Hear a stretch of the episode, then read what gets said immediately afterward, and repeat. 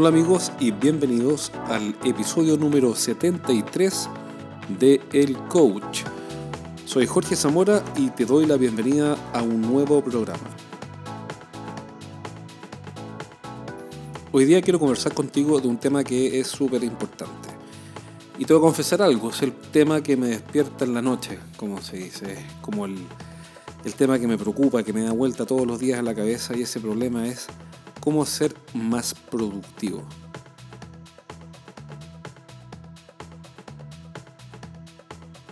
¿Qué es ser productivo? Ser productivo es hacer más con menos o hacer lo mismo con menos recursos. En definitiva, todos tenemos el problema de que tenemos ciertas horas al día para hacer lo que tenemos que hacer. Si eres un vendedor, tienes básicamente 8 o 10 horas diarias quizás. Y si eres un gerente también, salvo que te estén matando y, trabajes unas 14 o 16, pero siempre que no te estén matando y seas una persona relativamente normal, estás trabajando entre 8 a 10 horas diarias. La pregunta es, ¿qué hacemos en esas 8 o 10 horas diarias? La respuesta está siempre en el ámbito de la productividad. Para eso las personas toman cursos de productividad, técnicas de administración del tiempo y todo tipo de cuestiones para poder hacer más con menos o sencillamente lograr hacer más cosas en la misma cantidad de tiempo. Así que sea como sea, siempre vas a tener eh, la disyuntiva de qué hacer. ¿Cuál es mi prioridad? ¿Cómo aprovecho el tiempo? Y si tengo cuatro horas o seis horas o tengo dos horas para trabajar en este minuto, ¿en qué las aprovecho? Y siempre las alternativas son múltiples. Y ahí está la principal dificultad. Como tengo muchas alternativas, tengo que elegir exactamente qué hacer y, es más, tengo que elegir con mucho cuidado qué hacer. Y a veces elegir eso parte por elegir qué no hacer. A veces es más fácil entender qué no hacer para entender después qué sí hacer. Por ejemplo, si tengo una lista de ideas de cuestiones que no contribuyen a mi negocio, es decir, que no me ayudan a mejorar los números, entonces ya sé qué no hacer. Por ejemplo, es algo típico los ejecutivos de venta que van a ver a los clientes que son más simpáticos con ellos. Y es algo humano, yo no los culpo, porque siempre uno se siente más contento y siente más armonía y más empatía con las personas que son más amables con uno. Típica falla, el vendedor va a visitar más a los clientes más simpáticos y va a visitar menos a los clientes menos simpáticos. Entonces, si uno quisiera ser más productivo y fuéramos un vendedor, uno tendría que partir diciendo, ok, lo que no voy a hacer es inclinar la balanza de tiempo hacia los clientes que son más simpáticos, a no ser que sean los clientes más importantes o con mayor potencial de crecimiento. Otra forma de abordar el tema es pensar principalmente en la ley de Pareto, y eso no falla nunca. ¿Qué es la ley de Pareto? La ley de Pareto es un principio, una ley que desarrolló el señor Wilfredo Pareto hace más de ciento y tantos años, en el que muestra que más del 80% del resultado se explica por el 20% de las variables. Ojo con eso. Es decir, la mayor parte del efecto se explica por, un, una pequeña causa o por un pequeño set de causas. Eso es lo que permite, por ejemplo, que una persona eh, levante una camioneta, como usando un punto de bisagra con una gata hidráulica. Y eso es lo que permite, por ejemplo, que alguien sea mucho más productivo si se enfoca en pocas cosas, pero que son súper importantes o generan esa bisagra, ese punto de inflexión. Por ejemplo, típicamente algo que es dentro de la categoría 80-20 es que un vendedor visite a los clientes. Tú podrás decir, bueno, pero eso no es ninguna novedad, todo el mundo sabe eso. Y sí, puede ser, puede ser que todo el mundo lo sepa, pero te sorprendería si yo te contara la cantidad de empresas que visito todas las semanas y que los vendedores están tranquilitos, cómodos, eh, confortables, rosaditos, bien cuidados, carilindos, bajo un aire acondicionado que generosamente los cuida con una cafetera que tiene varios tipos de café, calentando una silla y no yendo a ver a los clientes. Te cuento como anécdota que hace una semana se me acercó un vendedor y me dijo estoy desmotivado, no sé qué hacer. Y le dije, en vez de, en vez de, cogerlo con cariño, afecto y con comprensión, le dije, mira, yo sí sé qué podía hacer y es dejarte de calentar la silla y ir a ver a los clientes y con eso tu venta va a mejorar, vas a ganar más plata y tu vida familiar va a mejorar y todo va a ser mejor y vas a ser más feliz. Obviamente casi se le cayó la cara porque nunca esperó esa respuesta, pero la respuesta es correcta. Bueno, de acuerdo, reconozco que no fui un super coach con la respuesta, pero insisto, la respuesta es correcta. ¿Y qué hizo este vendedor? Bueno, salió a vender y yo creo que todavía no vuelve a la oficina porque casi se murió cuando, cuando le dije eso. Pero, pero después me encontré con él y estaba agradecido porque en realidad lo que necesitaba era un remesón. Y un remesón que lo acercara a qué? Nuevamente al 80-20, a lo absolutamente esencial, a aquella actividad que aumenta su productividad. ¿Y cuál es? La primera de todas es ir a ver a los clientes. Y por alguna razón misteriosa, hay una especie de ley de la física que quizás está en el campo de la magnética, del estudio del electromagnetismo, por el cual el asiento atrae en forma magnética, en forma irresistible, Em, las nalgas de los vendedores para que se, se peguen al asiento y queden amarrados ahí y no vayan a ver a los clientes. Así que volviendo al tema, la, la actividad prioritaria de cualquier vendedor es sencillamente ir a ver a sus clientes. Volvamos al tema, la productividad, que es lo que nos convoca hoy día. Si se trata de productividad, no hay nada más productivo que estar cara a cara con un cliente, pero no con cualquier cliente, con el cliente ideal con el cliente adecuado, con el cliente correcto, porque no es productivo estar parado frente a la persona equivocada. Entonces, eh, el punto es que con todo lo que tenemos que hacer durante un día, entendiendo que no, no todos los que escuchan este programa son vendedores, eh, ¿cómo podemos organizar las tareas? Porque las tareas de un vendedor también son administrativas. Hay cosas que, que van más allá de sencillamente cotizar o, o estar cara a cara y vender. Hay que administrar la venta pero también hay que coordinarse con otras áreas, hay que hablar con operaciones, con recursos, pero con finanzas, hay que hablar con, eh, con la gerencia para que apruebe alguna cuestión, hay que hablar con importaciones para saber si el producto viene en camino, en fin. Entonces, buenas razones para desenfocarse de lo esencial hay siempre millones. Ojo con eso, siempre hay una buena razón para no hacer lo esencial.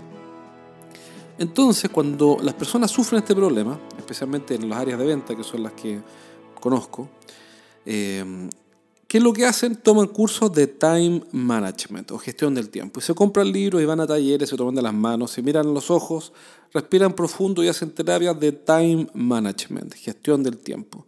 Hacen compromisos, juramentos, todo tipo de buenos propósitos, llegan con unas tablitas a la oficina y adivina qué. No pasa nada y todo sigue exactamente igual como sigue siempre. ¿Y por qué pasa esto? Por una razón muy simple porque el time management o la gestión del tiempo, si bien hay ciertas normas o condiciones básicas mínimas que, cualquier persona en sus cabales tiene que usar, que es básicamente, por ejemplo, llegar a la hora, tomar notas y, cumplir lo que dice, eh, y que de hecho, dicho sea de paso, no siempre es tan, tan, tan fácil, porque uno tiene que hacer muchas cosas. Pero en fin, tomar nota y cumplir los acuerdos es como lo básico de la gestión del tiempo, del time management, pero pero aquí es lo que voy. Voy a que todo lo que podemos hacer en gestión, de time en, gestión del tiempo, en time management, eh, obedece sencillamente a algo que se llama el propósito. Y el propósito es la razón por la cual hacemos las cosas. Por ende, si es que hay alguna cosa que gestionar, no es el tiempo, sino que el propósito. Lo más importante es gestionar el propósito, es decir, es tener absolutamente claro por qué estamos haciendo lo que estamos haciendo. ¿Para qué? ¿Cuál es el propósito? ¿Cuál es la razón? ¿Cuál es la trascendencia? ¿De qué sirve? De esta manera, por ejemplo, una madre que tiene que alimentar a sus hijos no necesita un recordatorio que le diga, eh, una alarma que diga alimentar a los hijos, sencillamente lo hace. También un, un padre que sale a trabajar todos los días no necesita que alguien le recuerde que tiene que salir a trabajar porque su propósito es sostener a su familia, por ende hace todo lo necesario y lo hace todos los días para hacerlo. Pero esos grandes propósitos no son suficientes para administrar las pequeñas tareas que están vinculadas a pequeños propósitos. ¿A qué me refiero? Por ejemplo, el propósito de, un padre puede ser sostener su familia, por supuesto, y para eso ir todos los días al trabajo. Pero, como una tarea intermedia, también aparece un propósito, intermedio, que es cumplir la meta de ventas de la semana, que contribuye sencillamente a la meta de venta del mes. Entonces, si mi, eh, gestión de tiempo, eh, es decir, el time management famoso, no cumple con eh, tener muy presente que el propósito de todo lo que voy a hacer durante esta semana es cumplir la meta de venta de la semana que contribuye a la meta de venta del mes, entonces voy a fácilmente desenfocarme de lo esencial y voy a caer en las miles de distracciones que enfrentamos todos los días. Partiendo, por ejemplo, por las tonteras que no contribuyen en nada, como por ejemplo Facebook, Twitter, LinkedIn, etcétera, etcétera, etcétera. No estoy diciendo que LinkedIn no hay que, no hay que usarlo porque me explico, si es que puedes captar clientes por ahí, hazlo. Tampoco digo que Facebook no sirve nada porque si puedes captar un cliente por ahí, hazlo. Pero si no puedes captar clientes o no sabes cómo hacerlo o no lo vas a hacer ni por Facebook ni por LinkedIn, entonces LinkedIn y Facebook caen en la categoría tontera. No te contribuyen en nada a tu meta semanal, dado que no están vinculados a tu propósito de la semana, que es cumplir las metas de venta de esta semana, que contribuye, repito, a la, a la meta de venta del mes. Así que, ¿cuál es mi consejo? Mi consejo es que para ser más productivo primero, pregúntate y reflexiona sobre cuál es tu propósito, qué es lo que yo quiero conseguir, qué es lo que yo quiero lograr, qué es lo que yo quiero hacer, para qué estoy haciendo lo que estoy haciendo y cuál es la meta vinculada a mi propósito de esta semana. Si mi meta es conseguir la meta de ventas de esta semana, entonces todo lo que se interponga, todo lo que sea un obstáculo entre la meta de mi semana y yo, tengo que eliminarlo de raíz. ¿Y eso a qué nos lleva? Nos lleva a desconectarnos. Es decir, a, apagar Internet, por ejemplo. Hace un tiempo atrás escuché en un seminario sobre productividad alguien que recomendaba apaga Internet. No pasa nada, ojo, eh, esto es súper importante. Si tú apagas Internet y apagas el Wi-Fi, no pasa nada. Tus signos vitales no cambian. No te va a bajar la presión, no te va a subir la azúcar, eh, no vas a sufrir un paro cardíaco, eh, no va a pasar nada. Haz la prueba y vas a ver, pero haz la prueba de a poco, quizá por 2 segundos, 3 segundos, 4 segundos, y vas a ir viendo que gradualmente, a medida que cortas internet, no pasa nada. Una vez que cortas internet, dejan de llegar los correos. Y uno entonces deja de apretar enviar a recibir, enviar a recibir, enviar a recibir la bandeja de correo, buscando la próxima novedad.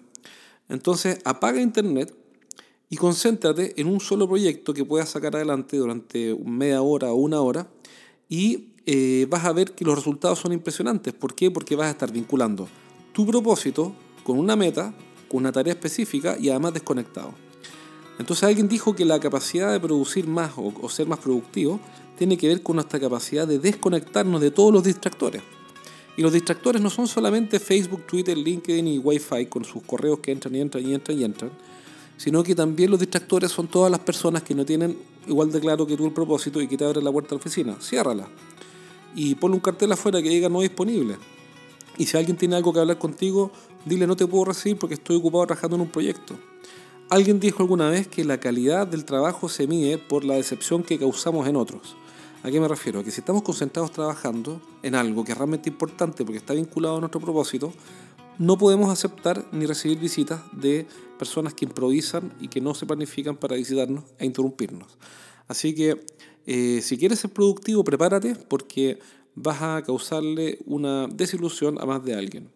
Pero reitero, si, si tu propósito es conseguir las metas de la semana, todo lo que se interponga entre el objetivo, la gran meta, que es cumplir las metas de esta semana, y tú, tienes que eliminarlo de raíz. Y para eso no vas a poder hacer feliz a todo el mundo. Es decir, cuando somos productivos, no hacemos felices a todo el mundo.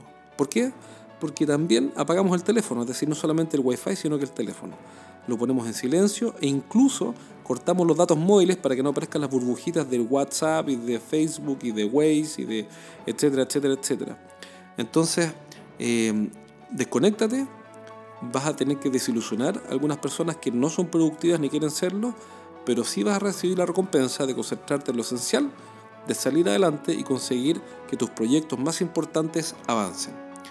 Ese es el resumen de hoy. Em, te recomiendo que hagas la primera prueba, desconéctate de internet, apaga Facebook, apaga Twitter, apaga LinkedIn, cierra el explorador, no lo necesitas abierto, cierra la bandeja de correo, desconéctate de internet y empieza a trabajar en el proyecto más importante que definitivamente cambia todo. Puede ser una cotización a un cliente, una propuesta, una presentación o sencillamente planificar las visitas de esta semana a tu cartera de clientes, que es lo más importante. Y siempre mucho ojo con las fuerzas electromagnéticas que vienen del más allá, desde Ultron, y que te pueden mantener atrapado en forma eh, dramática a tu asiento calentito y confortable esta semana. Ojo, sal del asiento, anda a ver clientes y anda a buscar tu próximo nivel de productividad. Este fue el episodio número 73 de El Coach y recuerda que puedes descargar los primeros tres capítulos de mi libro Los siete pecados de los ejecutivos de ventas. En realidad debería agregar el octavo, que es quedarse pegado a la silla. No lo agregué, pero quizás en la próxima edición lo haga. Lo puedes descargar, descargar gratis desde la página web. Basta con que pongas tu correo y tu email y vas a poder recibir los primeros tres capítulos absolutamente gratis. Pero si quieres leerlo entero, bueno, lo puedes comprar también a través de la página web con PayPal. Lo mandamos a toda Latinoamérica. Acabamos de mandar dos libros a México. Así que eh, te prometo que te va a llegar si pagas por PayPal. Un abrazo, soy Jorge Zamora y nos vemos en el próximo capítulo 74.